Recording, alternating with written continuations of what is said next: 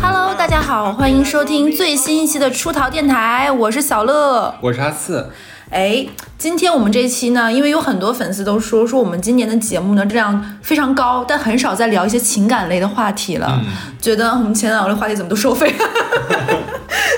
呃，开玩笑的啦，就是就是因为呢，可能就是说今年比较忙，大家都节奏，然后感情这个话题呢又太过细腻了，我们就多聊了一些干货。但是呢，虽然我们没聊，但我们的粉丝们的问题呢，雪片般的纷至沓来，很多很多的问题。那我们出逃电台本着为人民服务的 这样一个理念，那我们就做一期答记者问，就是是回复一些粉丝这类的问题。那我们先从一九年的投稿。对，我们大家整理了几个就是反复被问的不同题型的问题，那我们就给大家，我先说一下，就我们只是来就某一个问题得到的只是一些只言片语的这种提问嘛，那我们给的肯定也是一些我们通过这个问题一些简短的一些想法，那可能会比较主观，可能也带着一点个人的情绪在，大家就听听就可以了。对，千万不要听我们的建议哦。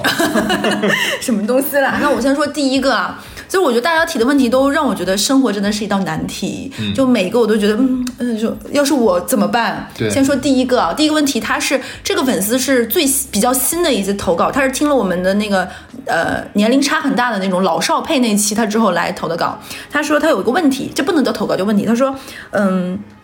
他是这么形容他的问题，他说：“如果和自己的另一半性需求不匹配怎么办？”就是她年轻，她老公年长，对我给大家解释，她大概她跟她老公大概结婚十几年了，她当时二十五六岁，她老公大概三三十几岁，都是属于壮壮年，状态都 OK。可是现在结婚十几年之后，她现在三十五到四十岁之间，她老公大概是五十岁冒头，那正好是所谓的三十如狼四十如虎嘛，俗一点的就是，哎呀你你就是她说就很明确的，大家出现了这样一个性需求不匹配的这样一个阶段，就明显比如说今天可能喝了点酒啊，情绪很高涨，很想回老公。哎，她老公已经这么大岁数了，本来就不行，你还跟他喝什么酒？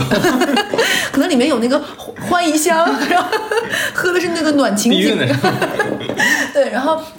他就说很明显的就会感觉到这个需求的不匹配，就明有的时候自己很想，然后老公呢也会明确的知道嘛，大家都在一起生活这么多年，那老老公可能就会用一些手呀、口呀、手骨头，就是想去帮助他去解决他。他说有的时候他最开始还觉得有一丝丝感动，就会觉得嗯我老公很爱我，他这些做的都是为了取悦我，但是三番五次五次三番，七上八下之后，他会发现 so。就光感动没有一个实际的满足，这个也不行。光感动没干货，他说，是 呃，总感觉我要开黄腔，对，他就发现就嗯熟，然后呢，之后呢就就戛然而止了。他说就不想只是这些，希望能够有一些在下一步，他就觉得很很很不我觉得这个问题我听来的话，可能因为这这些姐呃这些比咱俩大嘛，对吧？这些姐姐们的问题比较的就是简短，我们也不知道完整的一个详情啊。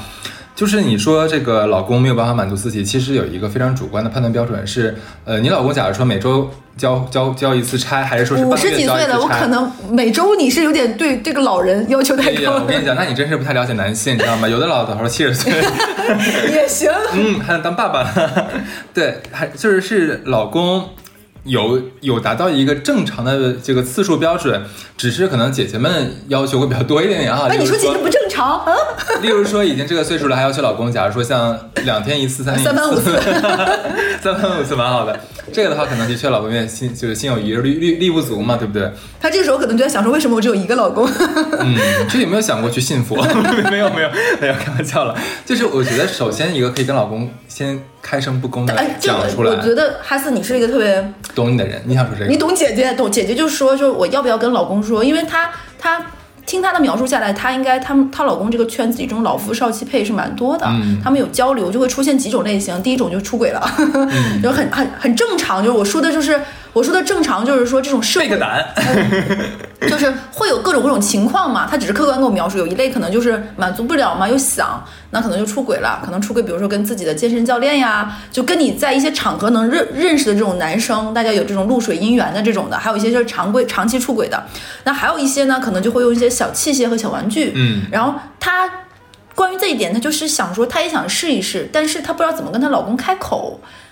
不知道怎么开口。对她不知道怎么跟老公说，说就是我不想用你的手了，我的手不是手，是温柔的一种，她就不想用手了，就够了，想要用玩具，她不知道怎么跟她老公开口，她觉得这涉及到两层隐含含义，就是第一层就是我你我你满足不了我了，我受够了，你可以说，老公，我是个宝宝，我买了很多玩具，你陪宝宝玩玩具好不好？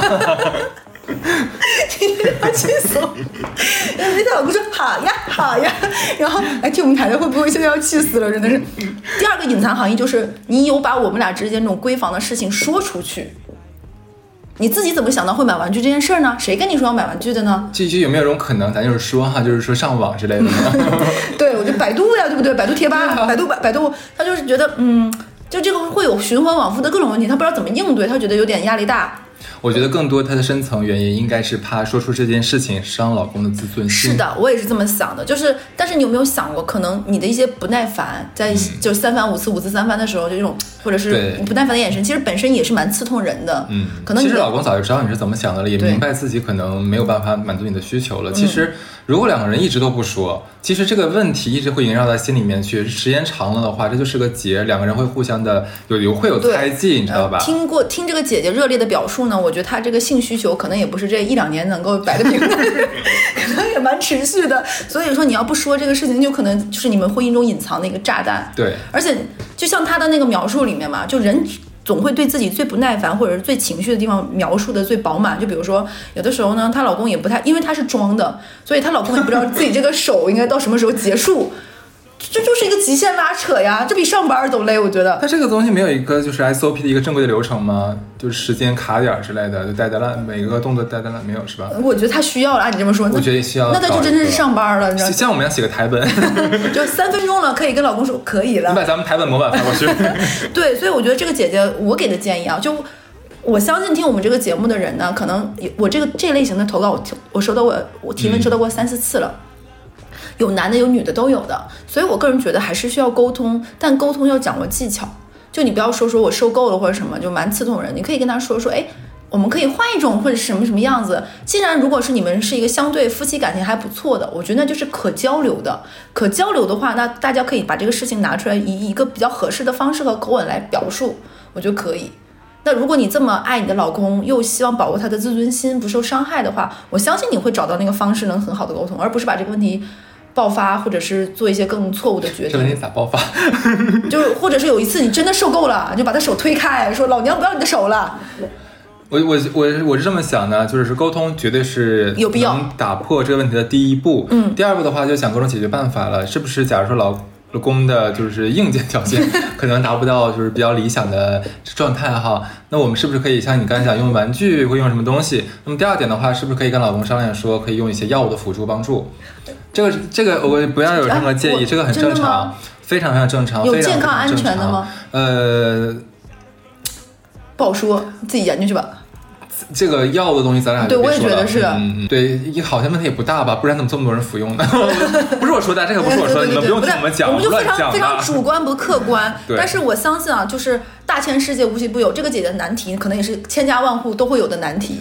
正所谓名著里都说嘛，什么幸福的人怎么怎么样，不幸的人各有各的不幸。听到这个问题，我刚才有一个反应，你知道什么吗？就是假如说是呃女方要求多一点，然后男方可能呃力所不能及。这个情况还有的解决，但如果性别反转过来的话，其实是蛮难的一件事情。我刚刚说，我也收到过，就是咱们粉丝这样的说，就是男生来提问说怎么办？我的女朋友是性冷淡，对，然后就是就是那种可能他他对他女朋友而言，就是这个月有个节了，你送了我礼物，那我应该跟你发生过一次就可回礼，就可以了。这太有礼貌了吧？就是礼貌性做爱，是不是？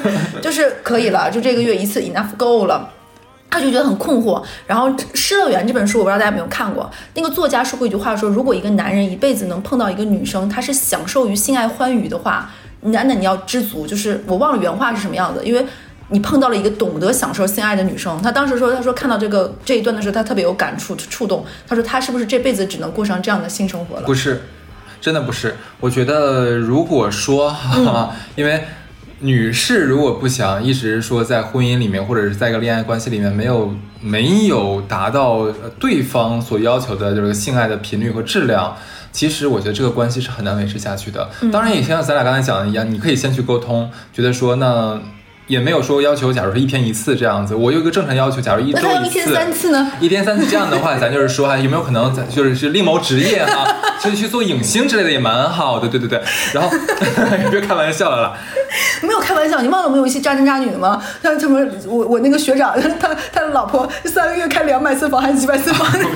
北京那个是吧？对对，现所所以说，我觉得先先先跟老婆沟通这个问题，说你觉得满足不了我，那如果说老婆就说，那我就这个逼样，我没有任何办法，我就满足不了你，你就是一个色坯子啊，我不行，你这样不对，不是我的问题。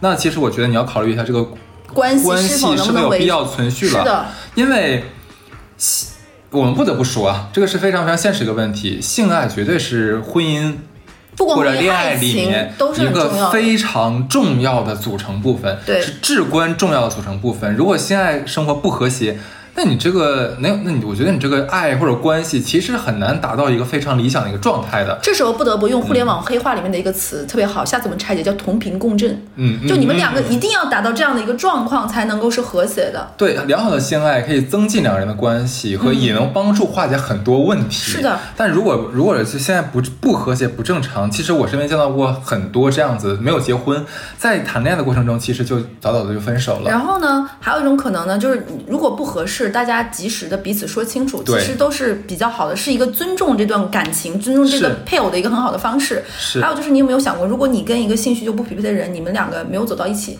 可能少的和少的人就在一起，多的和多的人一起。这就是我刚刚要说的话，就是没有说两个人对或错，那就是个人需求不一样，对不对？那那你就等于说是你找了一个不匹配的人，找了一个不对的人，嗯那你就去换一个找一个你你更跟你更同频的人就可以了。以尊重、礼貌、客观的方式去讲、嗯讲清楚这个关系，而不是拖泥带水、乱七八糟的。对，呃，这个男这个这个男生就是说他头他就是头头也来说过，说他的女朋友非常不喜欢这件事情，怎么办？我觉得这个事情要讲。然后他有一次推被人推荐了电台，也是有台一个非常大的大台讲的。哎你你先说完。你然后就是说说了，就是那个可能他老婆就从来他说他说他有点都担心自己被骗婚了。就男性担心自己被骗婚，自己的妻子是一个女童，嗯就有种感觉是，他对那种身体上的接触和厌恶已经达到了一种，就是嗯，嗯就不是想，是这，所以所以他就他说他有的时候都会说，我是不是被骗了？如果一段感情已经让你有这种，你不去讲清楚，真的是不行的。赶紧分开吧，这个是有毒的关系。你呢这个你说你要说什么？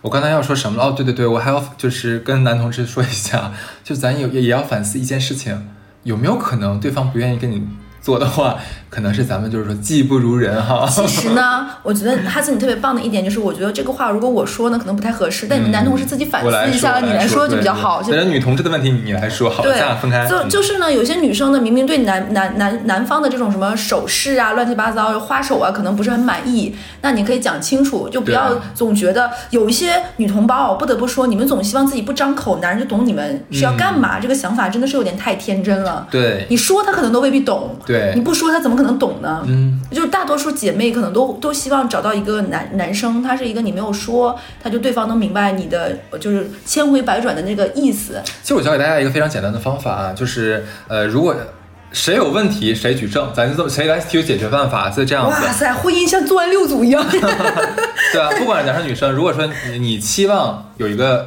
假如说一个一个什么样的一个一个关，就这个一嗯个表达、表达形式哈，你自己先去这个网站上去搜张小片儿，能搜到，咱大不了多看点儿嘛，是不是？然后就投影咱看一个月，投影然后看然后你就是拿着这个手机，拿着视频，就跟你老公或者老婆讲，哎，你看这个，我我想体验一次这种东西，好不好？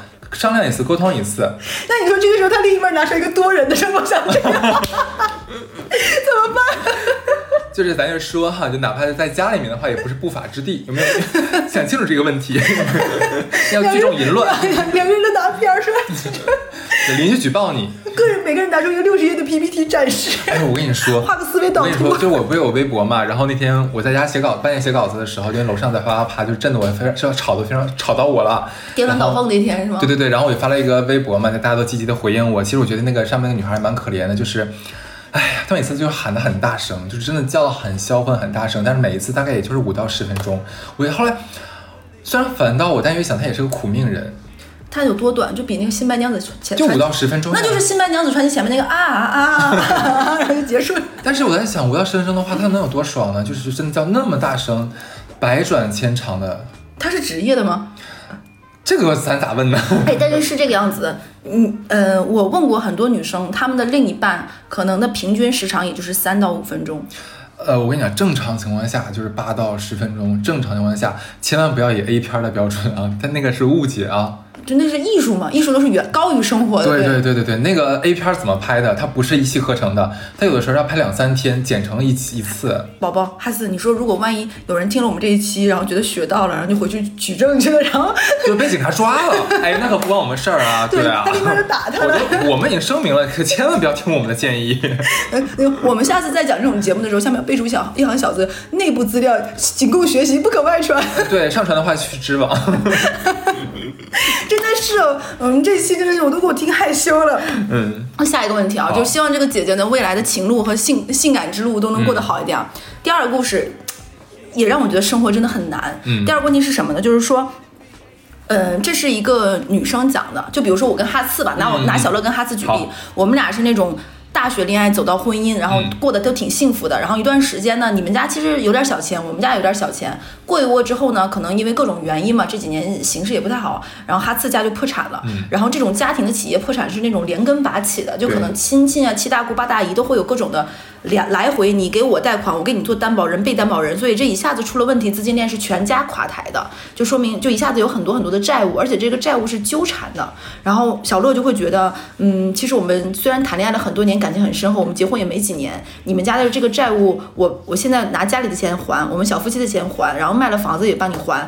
还是有很多的窟窿，就会觉得力不从心。这个时候，因为我们还没有孩子，结婚没有多少年，就有人来劝小乐说，要不然你俩分了吧，就赶紧脱身，不然你以后一直这样你就很很辛苦，你下半辈子都要替他还钱吗？也不知道什么时候是个头。虽然他们家在努力想办法东山再起，但是就是谁能知道谁一定的呢？现在就都不好说呀。就很多人来劝小乐跟哈斯算了吧，就算有感情，这个时候分了，现在还大家有感情，男的也劝你离开我。如果你这时候不离开，再过几年就是一对怨偶。嗯，所以小乐就很来投稿了，嗯来问这个电台说，来问出出逃电台，就是说，那其实也有点动摇了，觉得太累了，嗯现在还年轻，不到三十岁，想要分开怎么办？但又觉得分开好像不仁义。不是，就是一方面呢觉得不仁义，心里那个道德观过不去；一方面呢情感观又觉得我还是很爱对方的，就是这是这我跟你讲，这才是对真正的关节的节点。所以他就来问我们怎么办。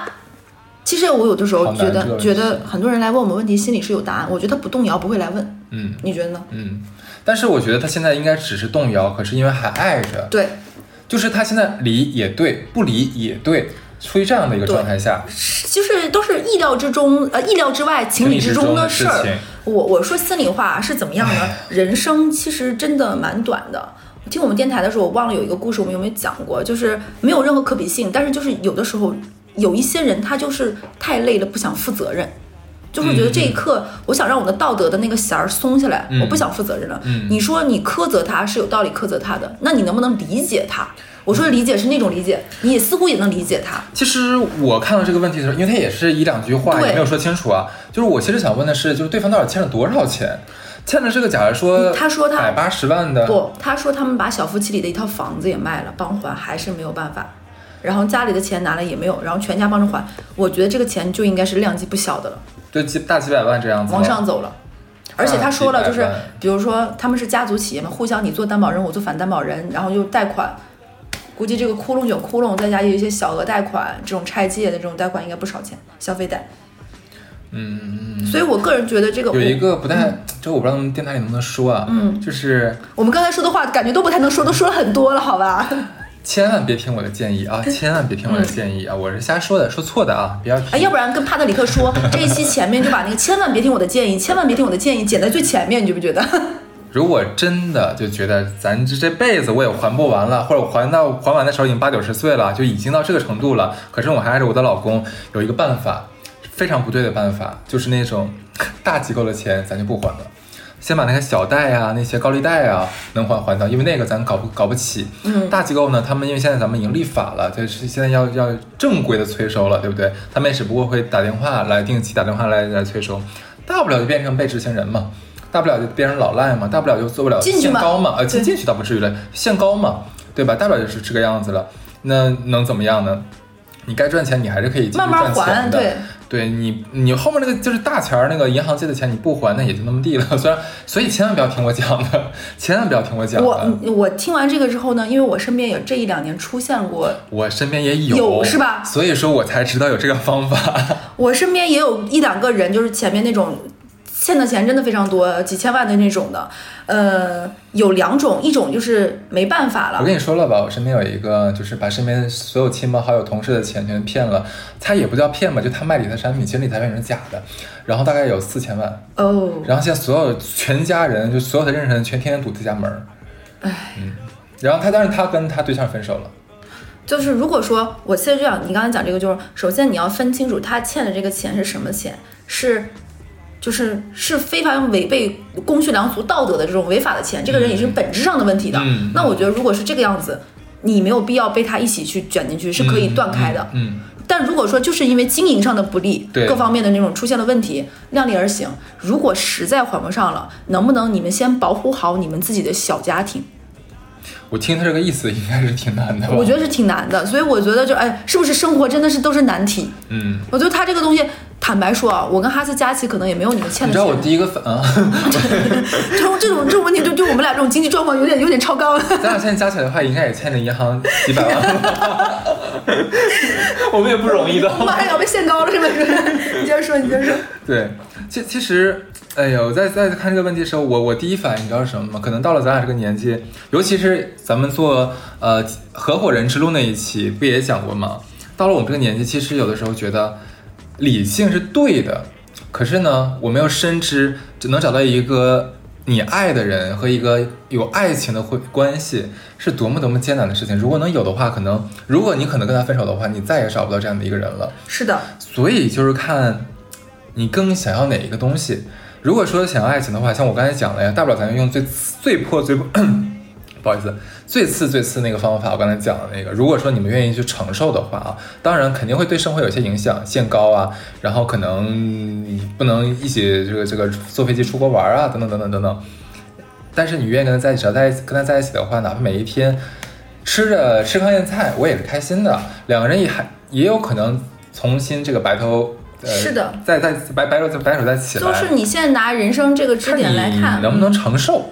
我我举个可能不太恰当的例子啊，就有一次我有一个同事，就大家都非常卷，但我那个男同事一点都不卷，就是完全不卷。我说你怎么能够在一个这么卷的环境里环境里独善其身不被卷？这本身就是一个蛮可贵的品质，就是你在这样一个社会里没有被随波逐流的裹挟，能做自己。可能看起来这个男的有点什么胸无大志，你知道那个男生说一句什么话让我觉得蛮蛮对的吗？他说：“他说今天这个加班，老板催你这个 PPT 一定要做，在当下看好像要做，你不做，老板要说你。但是你有每次遇到这种事情，你把它放眼拉长到十年之后再看，你觉得十年之后你这个 PPT 对这个世界有什么变化和影响吗？这个写这个 PPT 和不写这个 PPT 对十年后的你是什么大事吗？你你知道少 SUV 你真是，天天 CPU。我觉得把这件事情虽然。放在这个地方不恰当，但你换个角度想一想，你把这件事情拉长了来看。嗯，如果其实如果说未来十年里面有一天，那你就是把你们就夫妻两个人或者家族里面就是把这个问题解决了呢？对，你还会觉得这是个问题吗？然后我我又想起一个，也可能不太恰当。我说句实话啊，就是我为什么我俩在听到这个这个问题的时候会给出这样的答案？可能有人有些人不理解，说那你们这不是害人吗？你们两个不让人离婚，让人身陷身陷囹圄。我觉得不是，是因为这个小姑娘，呃，这个女孩子，她说了一件最关键的一句话，就我爱她，我还爱她，多难的一件事情呀！哎，我可能觉得是咱俩现在年纪大了，对于爱这件事情的可贵和宝贵和，因为我们知道动心的难得，太难得了，全世界有几个人能碰到自己爱的人？哎，但是换一个事情啊，我我认真说，嗯，我觉得在我二十几岁动心是件蛮容易的事情，嗯嗯嗯，但是等到我三十几岁的时候呢，我发现。你的心像顽石，你就水泥封心。嗯，对对对对对，就就钢筋水泥混凝土这种的就很难。如果你在二十几岁，我觉得怦然心动是件随机概率，很正常。但是你到三十几岁，你会发现男人在你心里就是一个会喘气儿的东西，嗯，就没有什么的。所以说，如果这个人等到你三十几岁跟他还是觉得好爱啊，我是很羡慕的。嗯，就是我之前有一次看那个奇葩说那个詹青云。他说过一个例子，他是这么讲的：他说他上初中的时候早恋，早恋的时候呢，他老老师没等劝他，他就分手了。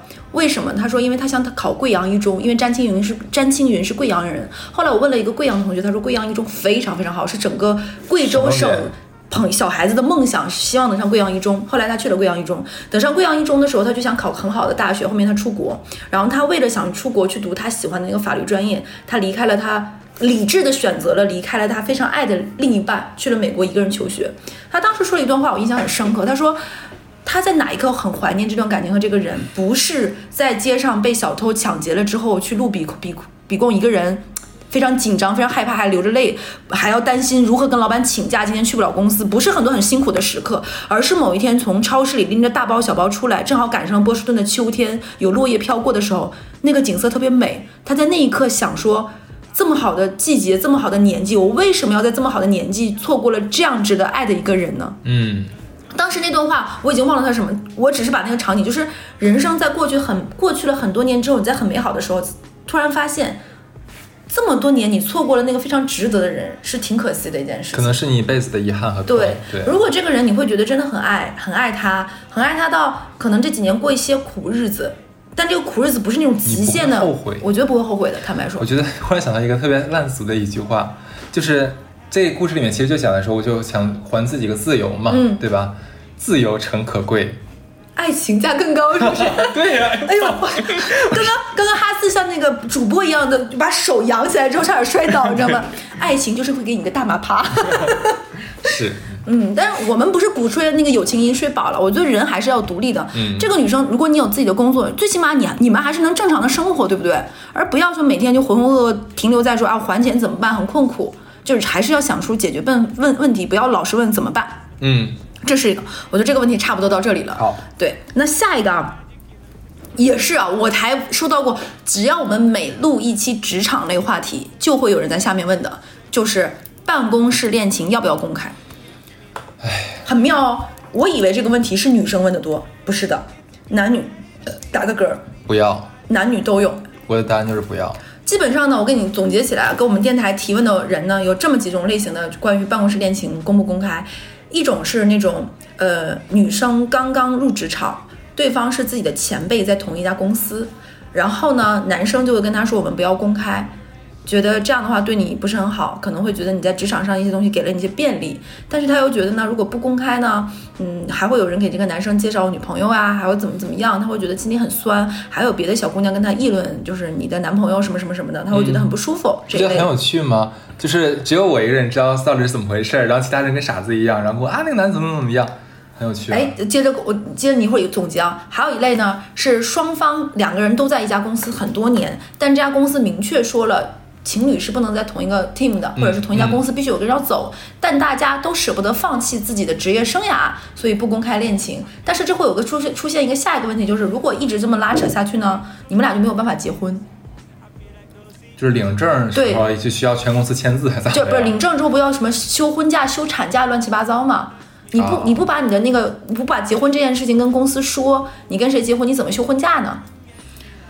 这是个问题。对，然后呢，他会觉得另一半跟自己想在同一家公司，嗯，继续这么下去，就是为了不想往下一步，因为永远有借口不结婚。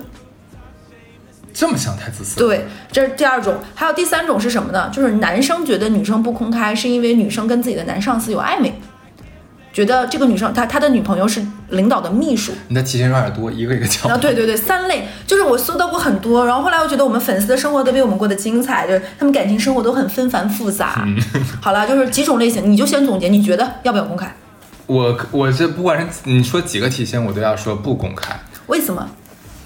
你首先你就问你自己一件事情：公开对你有什么好处？这个时候，我就先说第一个类型吧，就是很多呃人会讲说，那不公开的话，那别人也可以觊觎他呀，然后可能可以给他介绍对象，很没有安全感。很多人会说没有安全感。这个我们在很早期前十期节目的时候，我俩好像就表达过这个这个观点吧。安全感是你自己给你自己的，你没有安全感是你的问题，跟跟人家没有关系。你这么想的话，你自己公开啊，对吧？你你你这么勇敢，你自己说呀。在这样一进公司，直接瞪着大喇叭喊：“我跟谁谁恋爱了？我是他对象，你们知道吗？啊，你试试啊，对吧？我觉得这个问题不要强加给别人，不要强加给对方。已经都是职场人了，理性一点好吧？就你公开之后，对你能有什么好处？你觉得真的觉得这是个好处吗？你怕对方有什么别人给他介绍对象怎么样？那你对人怎么这么不自信呢？这个不自信就不要总说啊，他没有办法给我安全感。我告诉你，地球上没有任何人可以给你安全感，除非你自己能给你自己安全感。哦，我觉得刚刚哈斯说的那个点特别对，就是呃，如果办公室恋情，哎，别人都不知道，只有我们俩守候这个甜蜜的小爱情，是不是蛮开心？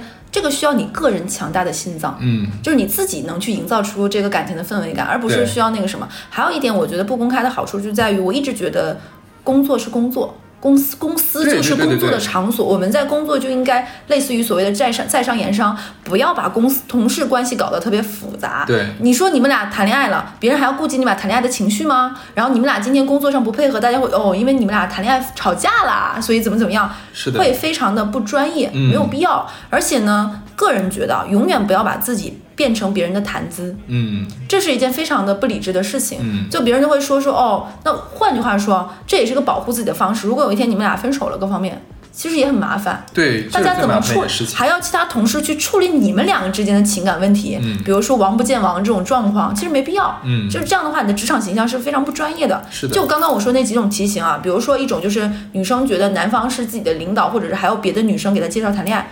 你俩不公开恋情，不代表你们俩不能跟别人说自己有了另一半。是的，怎么回事？给对这东西方买一个戒指，或者说像能展示出我有对另一半这样的东西就可以了呀。怎么的？你们的只有 A 和 B，没有选择 C 吗？就是嗯没说可你你们俩不公开，不代表你俩不能公开自己是一个有一段关系的身份，对不对？对这不就解决了吗？对啊他只是有一个女朋友，因为这个人很低调，对，然后就不太露出来，就是没我对象很。内向，然后比较就是社恐，对就可以了呀。对啊，还会有有多么没有眼力见儿的人会反复追问，哎，你给我看你对象照片儿，哎，你对象谁挺？多这样的标对，你就 不用搭理就可以了，对不对？不搭理就好了。对啊，就这么讨人厌的人，你不搭理他几次下来就可以了。对还有另另一种情况就是刚刚我说的那种嘛，题型一、题型二、题型三。题型二就是说双方在同一家公司，如果后面的话谈恋爱就会有很多的往下走的手续嘛，嗯什么结婚啊、婚嫁呀、生小孩呀，他总觉得他的另一半跟他这么拉扯下去，就是为了不往后那你。辞职呀？你为啥要让对方辞职呢我跟你的？想法是一样的。如果你觉得这段关系和这个工作比起来，你能有更好的发展，我并不是说恋爱脑，你你可以离开，你有更好的方向是可以的。如果你明确地感觉到这个人心里打着这样的小算盘，那就不要谈恋爱了。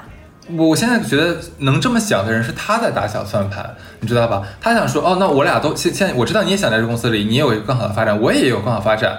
那你不爱我，你不走，你不爱我呀？那我觉得人家可以反过来问你，那你为什么不走呢？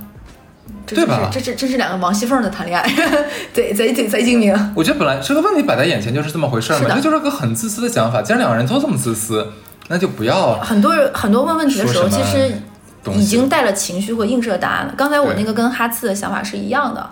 如果这份感情和你的工作以及发展之间，你肯定心里有一个排序的。嗯，那你有你的最优解，对方也有对方的最优解，嗯这说白了就看你们这段关系如何磨合走下去了。你刚刚又说想跟想跟这个人结婚，想跟人这个人去往下生孩子，那这个人就是你往后人生的共同的另一半。对啊，那你跟他的未来是应该一起添砖加瓦去谋划，而不是你自己在心里去想的。对你们俩应该去寻求一个最优解。对，就比如说这份工作，你们俩都是销售，我举个例子，那两个销售的家庭是不是就没有办法兼顾好孕育另一半儿，或者是出差乱七八糟？那是不是两个人可以再资源配置一下这段夫妻关系？是那比如说我们一个贬的转到更中台一点的工作，另外一个去主攻做销售，然后可以有更好的经营家庭，或者是说，呃，将来是我的妈妈来带小孩儿，那可能我的工作是要选择一个离家近一点，因为毕竟我跟我的妈妈相处肯定比你跟你跟我的妈妈更融洽，对不对？对，大家往这个方向去走，而不是嗯停留在两个人脑内激烈的打小算盘儿。对我觉得这个感情如果这个样子，就是没有什么意义了，充满了算计，但没有什么没有什么想。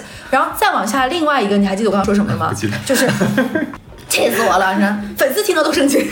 第三类呢，就是所以客服是我在经营，就是因为 不然你们一九年的那个什么投稿问题，我早都忘掉了。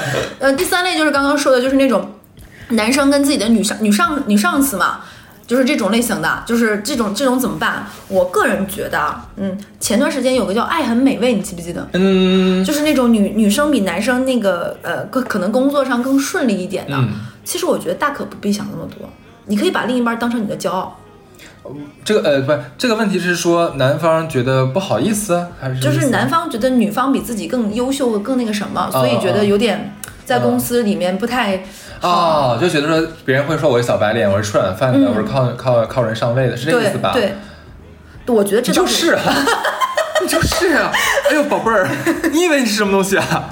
这个你当婊子了就不要立牌坊了，好吧？这个之前你忘了有有女孩不也是吗？找了女上司，哎呀说啊怎么怎么样？我心说你们当婊子还要立牌坊，这有点奇怪了吧？你就是啊，怎么还不让人说呢？这太我奇怪了觉得这个真的？没什么，就是自信点儿。就是你有没有想，这么优秀和闪光女生愿意跟你在一起，其实本身也是你很不错呢。当然了呀，为什么不找别人找你？对呀、你要明白这一点，而不要妄自菲薄，对不对？我跟你讲，其实很多时候就是就是他们自己颅内高潮，自己会臆想出很多别人对他的偏见或者怎么样，知道吧？其实你没那么重要，就公司里没，有那么你又不是明星，好吧？你又不是明星，现在哪怕哪个明星上了热热搜的话，几个小时第二天就没了。现在我觉得啊，这个时代是没有顶流的，没有，不存在一个明星有那种破圈，全国人民都认识，不存在。对，而且就你你俩你俩的爱情，别人说呃很正常，别人说说去呗，能怎么样呢？最后两个人过得好是你俩的问题，跟别人有啥关系？我这里还要说一件什么事情呢？就是我会发现很多办公室恋情，恋情他们没有办法持续下去。是我通过这么多的投稿和我身边的例子，我发现了很多问题是，很多办公室恋情他们会走下去的原因，是因为他们的聊天话题都是公司那点事儿，这点人和事儿只有同事之间能交流。你的家里人肯定是不知道这些人名和错综复杂关系的，嗯嗯你的不在这家公司的另一半的伴侣。肯定也不知道这些里面的乱七八糟，也没有人愿意听。所以为什么会这么存在办公室恋情和办公室出轨现象，就是这个原因。我们在职场灰度关系里也说过这件事儿。是，所以就会存在这件事情。你们因为这个关系走到了一起之后呢，我觉得你要换位思考，就是这只是因为职场建立起来的两性关系，对，这个关系是否适配于你们在生活中的角色和身份，其实你自己也要深深思熟虑的。不是说职场上两个人一起说别人坏话、坏话的好同事。的建立起来的感情，这个感情就能走入到婚姻的，我并不这么觉得。所以有的时候呢，不妨冷静的想一想，不公开对自己真的是有好处。嗯，其次呢，我们我台也提出过一个不太诚恳、不不太中听的 的小建议，就是我是非常建议大家同居的。嗯，这会暴露出，如果是办公室恋情还同居，将会很可怕，因为你们俩将二十四小时在一起，是的，这样也容易工作和爱情分不开。而且你们俩的感情会，如果不合适，会瞬间很快的暴露出来的，你会对这个人很不耐烦。讲真，我从来没有对共事的同事动过任何心思，因为我很清楚这个不在我的选择范围之内。哎，我觉得其实我个人也不是很建议办公室恋情也是同样的关系，嗯，就是我刚刚说的，就是你们俩。多种乱伦的错觉，哎，我你跟我一样的，就总有这种这种背道而驰，对道德的道。不应该这样做。是的，就是这个样子。其实你的生活圈子会很窄，就是这点人和这点事。对如果你真的觉得这个人不错，你产你你产生了，其实离开这家公司是对自己的一个很好的保护。支持。对，就只仅代表我们俩的观点啊，不代表就大多数，也不代表那个什么。接下来呢，是我在喜马拉雅的那个 app 的后面收到的一个投稿。嗯，这个人我把这个他就是说，嗯，我直接把他这个原话念念一下吧。他说：“小乐，能不能说一下你们对于远远嫁的看法呢？因为我一直在南京上大学，然后在读大学的时候认识了我的男朋友，他家在本地的条件也不错，最近几年他在南京也逐渐稳定了下来。他是属于公务员的工作，也我也有私企找到了一份工作，说实话不是特别稳定。我家呢是属于比较普通的农村家庭，家庭条件很悬殊，而且也离南京很远。我们家就弟弟和我两个孩子。”呃，现在也到了谈婚论嫁的阶段，我真的很纠结要不要远嫁。他这问题我都不觉得这是个问题。他这个问题啊，隐藏了三到四个小点，我给大家拆解一下。首先，第一点就是呢，我跟男生的家庭的经济条件差蛮多，悬殊悬殊，并且我们家还不只有我一个小孩儿。隐含条件就是男生的爸妈会不会接受我，嗯，这是第一层问题。哦，他有个弟弟对吧？，对，第二层问题就是说他俩的工作情况的不匹配。他说男生是一个还不错的稳定的公务员的工作，他找了一个问一份私企不是很稳定，嗯在工作上的第二层不匹配，对吧？第三层不匹配呢是什么呢？是他说他的家不是在南京，就是他题干的那个问题，哎，已经到题干这种说，离南京有点远。男生的家里呢在南京，那相当于他是为了男生把家庭安定在这里的，那会不会也存在这个问题，就是自己没有安全感嘛？你离娘家太远，这是题干上的三层信息，题干上面下面的三层，第一层信息就是他对这段关系的不自信和对自己的不自信。对啊，我觉得你把这个问题解答完了。对就是你刚才说最后一句话，这就是整个问题的核心啊！哪有什么远不远嫁？远嫁是问题吗？而且最开始小乐提出这个问题的时候，我以为是说远嫁国外、欧洲或者美洲之类的地方，这个叫我觉得这才叫远嫁吧。嗯，我不知道你这你这个小朋友你家在哪儿？你家在新疆？有高铁的地方都不算远嫁在西藏？你觉得离离离离这个南京这么远？哎都在同一个国家呀。对啊，我我都嗯。俩小时、三小时、五个小时，你坐飞机就到了呀，能有多远呢？我觉得好像没有多远吧。你看我没有远嫁，我都从东北来了上海。啊，对啊，就我觉得这是问题吗？其实我觉得他想问的根本不就是不是这个问题吧刚说的？那个。他应该就是说。他自己对自己设了太多的限制，他把自己就是他臆想别人对他有什么看法，嗯别人可能根本没有，你知道吧？就我之前说很多次，就是你不能代替别人做出对你的判断。就是刚才说的这个问题，像你刚才讲说，哎，我其实我我是农村的，然后我还有个弟弟。的确，我们实话实说，农村的姑娘，尤其有有弟弟的，的确在择偶的时候，不是相亲市场上面比较，因为相亲市场就是很势利眼呀，这明说不是势利眼，是现实。就是现实、啊。因为太多情况下就发生伏地魔这件事情，尤其是很多地方的农村，反社美故事那就是会有这样的情况。咱们不能抛开事实来谈一个问题。我我说的那个在婚恋市场上势利眼这个事情是非常客观的，因为既然大家到了那种比如说相亲市场上，大家就是一个拿。等价交换的一个东西，就到一个 level，大家一个 level 说一个 level 的话，对不对？因为大家不是以什么谈恋爱怦然心动为条件的，它就是在一个类似于经济市场运作规律下的这种方式，你有什么我有什么，大家进行一个这样的资源配置。嗯，我觉得他的担心，呃，不是白白就是白呃多余的啊，嗯肯定会有。假如说我呃我出身一般，那我可能找一个比我条件更好的那个对象的时候，带入他了。那我也会可能也不自信，每个人都会这样，这个非常非常正常，很正常。但是如果说我我的想法是说，我想不断的夯实自己的能力，我想让自己优秀起来。假如说他什么呃南京城里人，对不对？然后我可能是哈尔滨农村的，对吧？那我觉得哎呀，好像没有他们家那么那么好，我可能会好好学习。假如我我再考个研。对吧？那我拼命找个好点的工作，我尽量拉齐与对跟他的这个不平等的这个台阶。嗯，我会是这么想，因为原生家庭你改不了，你不能给你爸你妈再找你不工作吧？能把原生家庭来用来做来束缚你的手脚，怎么的？就是因为你有个地，你就得找个也有个地的。你是农村的，你也找个也是农村的，不是这样的。你们不是这么来谈恋爱的。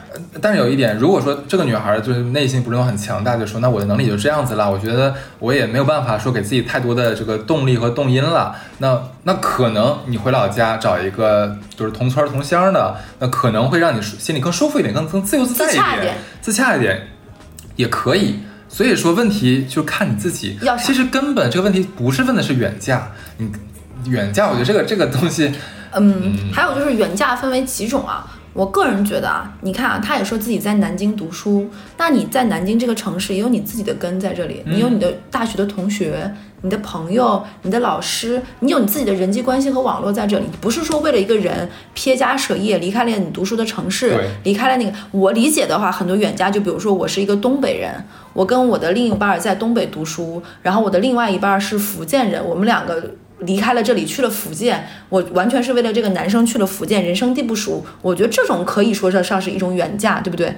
你完全离开了你所有的熟悉的环境里。但是我觉得他这个首先不算是远嫁，就是你在这里读书，你有你的朋友，你的自己的人际关系、几度人脉都在这里，然后你找了你自己的工作，你在这里有你自己扎下来的根。就像哈斯说的，往下一步就是你循着自己扎下来这个点，然后再去找你的支点，把你这个人丰富和充实起来。你是一个独立的、完善的人。换句话说，自私一点，如果这个样子，你的家庭原生家庭是一个对你非常吸附的那种的家庭，你离他们远一点，对自己来说也是一种保护。嗯这话突然讲起来有点自私，是这个样子。嗯那可能。如果你稍微坚强、坚坚强、坚强外壳一点点，你的家里就是那种非常吸附你的那种的，离他们远一点，并且稍微物理阻隔一点，他们来投奔你乱七八糟的时候，你稍微拒绝一点，只是定期的给钱，尽到该尽的义务，是不是对你来说也是一种保护？嗯其次，你把这个关系撇清楚，就是家里是家里，我是我，我是一个独立的人。嗯那这个样子会不会你的另一半也不会看清你呢？啊不会觉得你是那种，嗯，非常的怎么说呢？就是那种把家里的东西牵扯到了自己的小家庭里，然后把整个小家庭的钱去用来补老家的窟窿，这种等等等等这种奇奇怪怪的问题。其实我觉得他会觉得你是一个非常清醒的人。他当务之急，首要问题是提升自己吧，应该。嗯我觉得要么找个好工作，要么你继续再深造一下。假如说你再考个名校，嗯南京大学，对吧？你不想离开那考南京大学，自己努力一下。还是尽量拉起自己。对，其实我觉得这个东西不是为了对方，是为了你自己。那你假如你跟这个男的分手了，你找下一个呢？你还是觉得你你配不上人家，你再你再找几个，你还是会这么觉得，你何必呢？你还不如直接把让自己要自洽。虽然这样说可能会有点有点太实太过于实际哈，就像我身边会有朋友，他的原生家庭也不怎么好，但他后来有点小钱之后的话，他开始疯狂的买奢侈品。嗯其实有的时候我会感觉他有点超出他的限呃他的承受范围了。可是他跟我说，我拎着爱马仕的包的时候，会让我觉得我很有自信，那就可以。哪怕是一个东西，它能让你提高你的自信。虽然说这东西在我们看来，我觉得是不能根本上提高啊，嗯但是如果说它能让你有这个感觉感觉的话，也是好的，一样的。那可能他他应该刚毕业不久吧，可能买爱马仕这个有点夸张，但那你可以想办法换个好点的工作，对吧？可以试着就像我刚才讲的，再进修一次，进修个硕士，哪怕是博士都无所谓的。还有就是，如果你们是有感情，那一定是你是一个独独特而有魅力的女性。那为什么要不自信呢？你就是你就说明你有很多你的闪光点。你不要因为这种奇奇怪怪什么就去消磨掉，或者是觉得不自信或者自卑什么的，就去努力做那个。就像我跟你说，找到你的那个点，然后去找到你的支点，然后让自己变成一个茁壮的树，枝繁叶茂起来。你想，就像我现在能明白诗歌的魅力和我小的时候，应该是在咱们小的时候，可能现在这个人没有课本，课本里有一个关于讲爱情的书叫《致橡树》。嗯，我我我到时候看把那个贴到那里。我现在再回过头来读这本这个诗的时候，我才能明白这个里面对于爱情之间那个关系，就是你是一个树，我是一棵树，我们两棵树在一起是平等的。的我有我的根，你有你的根，我并没有攀附于你，我也并没有希望怎么怎么样，不是那种啊，你是风声风筝，我要仰望你，我们不是这种关系，我们是两个。高大挺拔、独立的人，然后像两棵树一样的这样在一起，我觉得这才是美好的关系。是的，那现在下一个啊，我们这一期呃，就是我感觉我们可能录完这一期，我们后后台收到的问题会更多，对，可能提醒，哎，你们也可以发一些视频给我，我觉得你们的问题可以带视频啊，就是带照片，你说你老公不行，那我们怎么知道不行？是吗？真的吗？我不信，拿来看看。开玩笑，开玩笑，乱讲。我们这一期真的是很奇怪，真的会被骂吧？真 的无土颜屌。好可怕。下一个，下一个了，真的是。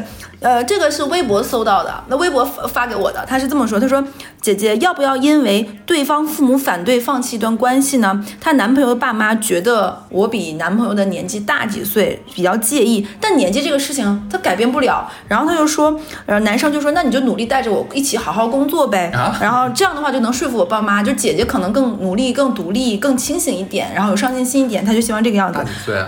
他没说，就你也知道这种问题，希望下次大家就全面一点，对。对，给我们一个完整的场景。那也不要什么星座八卦也跟我们说，这样也不至于。然后就他说男生介意，连姓儿都介意，就两个人都是一个人一个姓儿，就一个叫哈次，一个叫哈乐。爸对方男方爸妈就是觉得连姓都一样，都觉得不太好。这头哪儿不好？不就就。就这个投稿我听完之后，我就会觉得，我觉得是人家就看不上你吧。我说心里话，我觉得有一种可能，就是有一些男生，他们不但年纪小，他们不知道什么话该说，什么话不该说。就是年纪小才导致。就是年纪大的男人也有，我觉得很多的婆媳关系都是因为男生把一些不该传的话传了。呃，就不在乎这些了吧。其实我觉得更多还是说父母没有看上这个女生。你你这个那衍生出下一个问题：如果一段关系，另一半的父母就是不喜欢你，你觉得这段关系要不要继续？其实往下一个问题就是这个，你你觉得？你要我说是吧？我的答案是不要。因为本来呢，谁不是天生反骨呢，对吧？我也觉得说，哎呀，这东西，爱情是我们两个人的事情，跟别人有什么关系？父母又不知道我们俩的日常。我后来啊，这个不是通过自己，而是通过身边很多对这种父母不支持的恋爱，到最后好结果的比较少一点点，的确比较少一点，哎呀，像我们俩这种就无无结果的，我说说啊，我这个我还跟哈斯想法不一样。嗯，首先我先说第一种，就是就像我刚刚说的，大多数的这种婚姻的那种和对方父母的，不过不论是女生跟婆婆的，还是男生跟丈母娘之间的问题，我个人觉得终其原因的问题都在于你的另一半的问题。就是我觉得一段好的关系是应该我们彼此都搞得定彼此的父母，而不是我们搞得定对方的父母。只有我搞得定我的父母，才会让我的父母不会给你气受，嗯也不会你去为难我的父母，这样的一个关系才是平衡的。嗯因为在这段夫妻里面，一定是我跟你是另一半儿，我跟我的父母才是真实的一家人，我才是这个关系里面的中间人。这两边的问题是我来平衡这两个断点的，而不是让你们我们仨形成一个三角关系，完全不是这个样子的。如果你有本事，我举个例子啊，我跟哈四比如说在一起了。我有本事让你永远见不到我妈，咱俩还能和平相处，你不觉得也挺好的吗？我有过这样朋友的婚姻哦，你有没有？这个有没有吧？没有，我有这样的，我有那种到现在结婚七八年，你回你家，我回我家，彼此父母不见面的，你也不用见我父母的，也能过得很好我觉。得这个比较少见吧。少见，但不是没有，但前提是你的配偶是真的搞得定他父母的，这是一个前提，就是你你看你的另一半，就是这个人是不是这样的人。我有好，我有一个是这样的婚姻，就朋友的婚姻是这个样子，就是对方的，对，就男生是知道自己爸妈非常烦人的，嗯，就是自己的爸妈一方面总是劝自己催生生两个生三个，他就说你跟我说行，你不要跟我老婆说，嗯我老婆不想听你说这种话，嗯，然后另一方面呢，就是说，呃，你们不能带小孩，让你们就出钱，你们如果不能出钱的话，那就是我给钱，然后说是你们出的，但前提是你不要让我老婆心情不好。然后他老婆可能加班很晚，说今天我们就不做饭了，或者是做外卖。然后他公婆可能偶尔来一次就看到了，然后他就说，这是我家对吧？那你就不要再管了，我觉得吃外卖挺好的。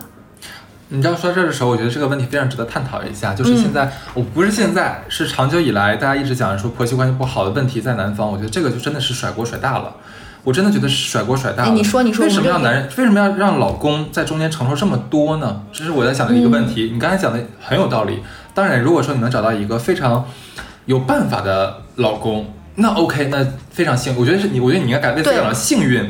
我的我找到了一个有办法来衡，就是制衡这段关系的一个男人，这是你很幸运，对吧？但是我们在职场里面，或者是你你放眼看你的同学，你身边的男性友人什么东西的，大多数人在沟通技巧上面是 OK 的吗？我觉得我我这个倒是跟你的想法不一样，就是我说的话，就是如果说你明明明明知道对方父母很那个什么，对你还要跟他在一起，前提是你是不是要看这个男的，这个男的搞定，你才会想要跟他在一起。刚刚我们就说这个，对对对，你你说这个，你说的对这个是最对的。假如说你在婚姻结婚之前，你就知道你婆婆公公公公是什么样，对吧？对然后你也知道你老公的这个这个制衡的支数不咋地，，对，你已经预见到未来可能发生的一系列的问题了，所以就打没，你还要嫁，那就是该了，有点儿。那你还要嫁，那真的是那那你就想要当那个最近我告诉你就不要怪你老公了，你结婚之前你知道他是个样子了。呃啊，最近好像很火，网站上有个人叫王宝钗还是王宝钏，啊挖宝王挖野菜对挖野菜那个，我觉得你可以反复看那个那段视频，就有点类似的效果，就是是。就是我刚刚说的，如果你就明确知道了这段关系里你的老公是扶不起来的人，嗯。你的公婆是那样的人，哎，你就非要有情人之宝，为了爱情你要嫁，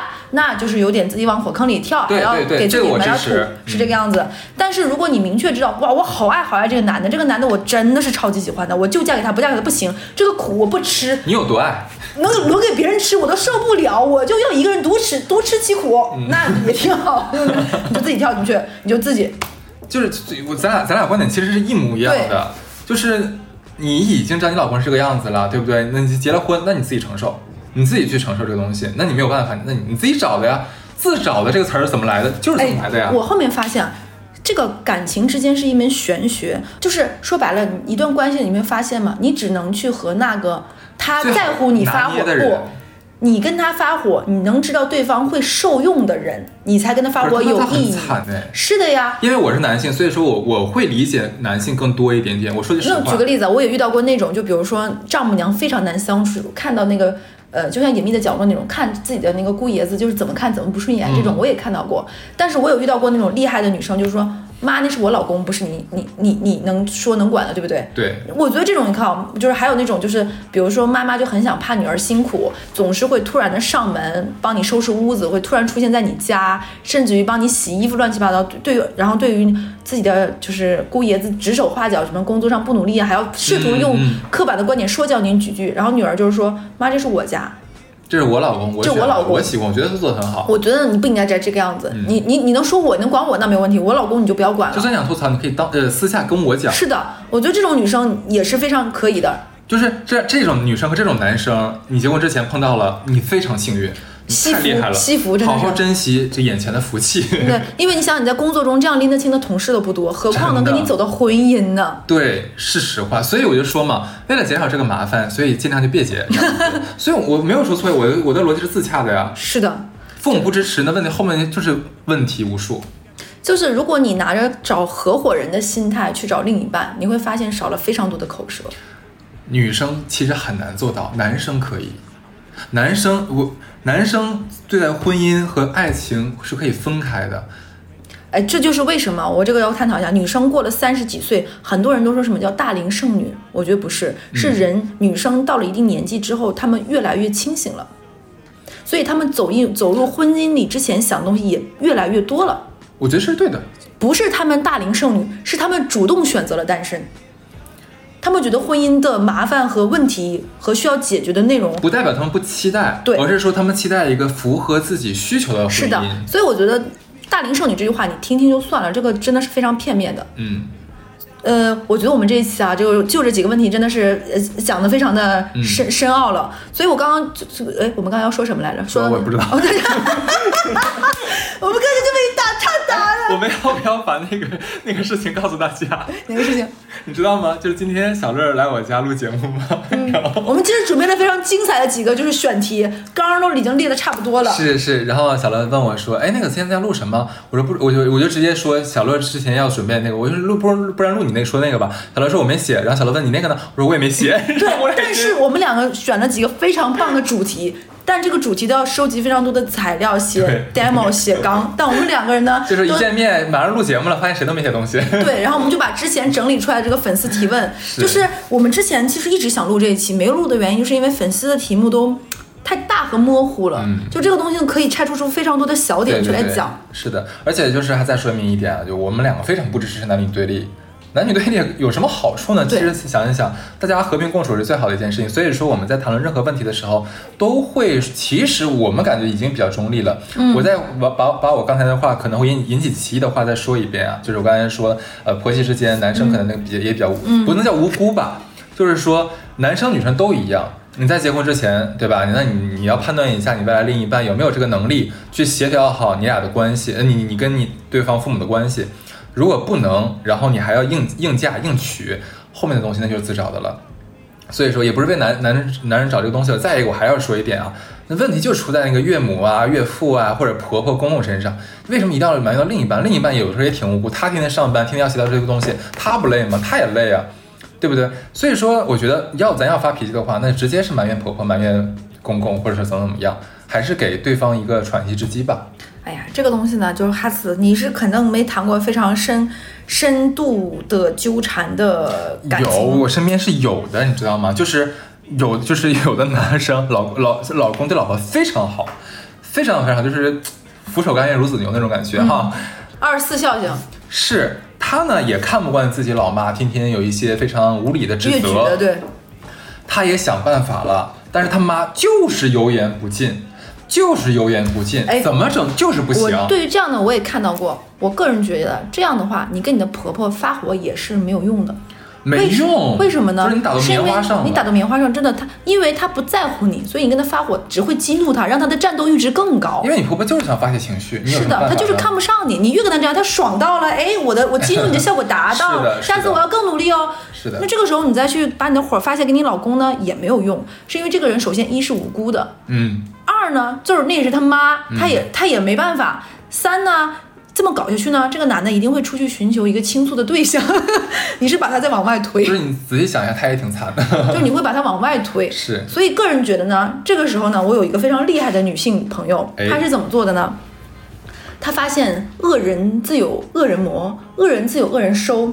我有一个女性朋友，我就不说名字了，她也听我们电台，她的婆婆就非常的难搞。她的婆婆难搞在于三点，第一点就是觉得，嗯，我儿子其实能找到更好的，这是一切妈妈的共性，都觉得我的儿子找的这个老婆不够，不如跟 A、B、C 那几个人好，跟你就是可惜了。就比如跟小乐，跟小乐就是可惜了。第二种呢，他怀有一种迷信思维，觉得自从娶了这个女的之后呢，他家的日子过得都一般，就把各种奇奇妙妙的小事儿都归因给了娶了这个女的之后，我们家家道中落了，日子也不行了，甚至连全球变暖、经济大环境各种问 题都恨不得怪到这个娶了这个女的身上。现在去到台湾是不是也赖了他？对，包括什么，就可能就有这种古代说什么看了天象、观天象，什么紫微星，乱七八糟，都怪到这女的。第三层次呢，就是觉得呢，呃，这个女生的生活品味不高，觉得，因为她觉得就是各各种看不上嘛，长相什么，还，经常出去说说，哎呀，别人都说那个我跟我儿子是那个姐弟，然后说什么说咱俩就意思就是他老婆找的年纪太老了，怎么怎么地，反正几个层次。从里到外到那什么都看不上他的儿媳妇，但是这个女生呢，一是是个独立的女性，非常的坚强；其次呢，跟她老公关系很好，也知道她这个婆婆呢有一种这种妄被害妄想症，总她婆婆还总觉得她对她不好，就是把她儿子从她手里抢走，就是她是复合型的可怕妈。她发现。为什么她是深层次的思考？她的婆婆为什么会这个样子？样子主要分为以下几点。第一点呢，就是婆婆的原生家庭呢也不是很好，她是属于那种家里面上有姐姐下有弟弟妹妹这种的，在家里不受宠爱的。有了自己的小家庭之后呢，就特别希望自己能在自己的小话小家庭里能有话语权。这个家里是围着他转的，他觉得娶了这个儿媳妇之后，自己不再是这个家里的那个 queen 了。所以他就很想把这个话语权夺回来，这是根儿上的一个问题。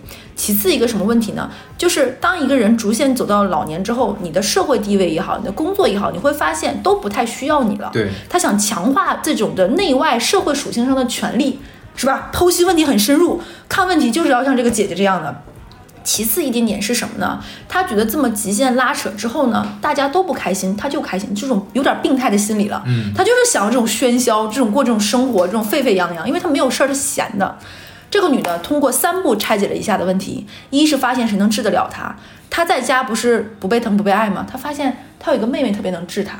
他就经常性的跟那个妹妹私下里说，哦，我又给你寄了点什么什么东西，然后那个就是，就比如她婆婆的妹妹就会发朋友圈说，哦，谁谁谁的又给我寄了什么什么，就她气得火急火燎啊，然后挑拨他们之间矛盾，然后动不动制造一些他们之间那种事情，让她婆婆分身乏术，要去解决那边的问题。这怎么像那么像宅斗？是不是有这种感觉？她婆婆就就满足这种大房的儿媳妇跟二房的太太姨太太关系好，一起斗自己的婆婆的故事，对，是不是这？我就跟你讲，厉害，我就哎，这点可以。其次呢，他就想办法拉拢自己的，就是公公跟自己是站一边儿啊，跟自己公公一边，因为他发现他的公公，比如说因为喜欢，比如说字画乱七八，爱花点乱乱七八糟的小钱，但婆婆就会管着拿捏呀，这个家我是大女主啊，她就会偷偷给公公买点这个东西，而且她不会说是自己买，她会说是。儿，你儿子让我给你买，的就很感动啊。姐妹有道啊，有道就有道。我跟你讲，就是拆解之术。她公公有一次呢，笔弄丢了，不敢跟她婆婆说，因为婆婆肯定其实钢笔能有多贵呢？但婆婆就会说啊，你这么大岁数，你就是糊里糊涂，你就老糊涂了，怎么怎么样？她偷偷买了一支一模一样的钢笔，还特地就是她那个钢笔可能尖儿有点歪了，她还特地掰了一下，说你拿回去。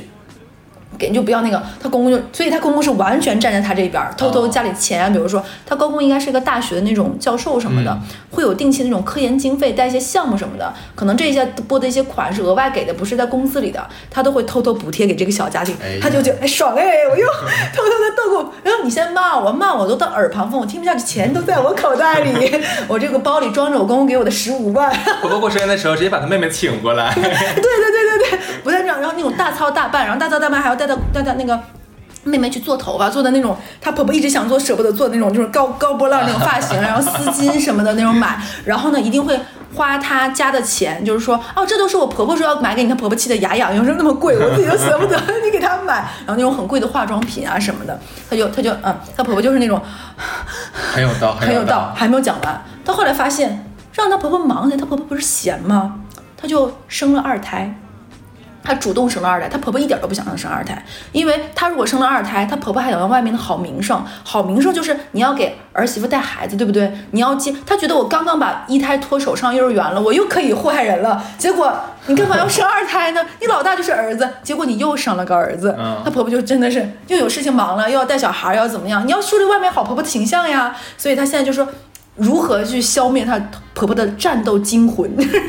她通过几步大法拆解了下来。这个姐姐有道有道吧？我觉得你你那个姑娘们学着点儿。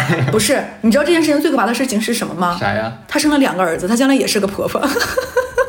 我觉得她应该有己度人，应该我我跟她说，我说你将来会不会做个好婆婆？她说那也未必。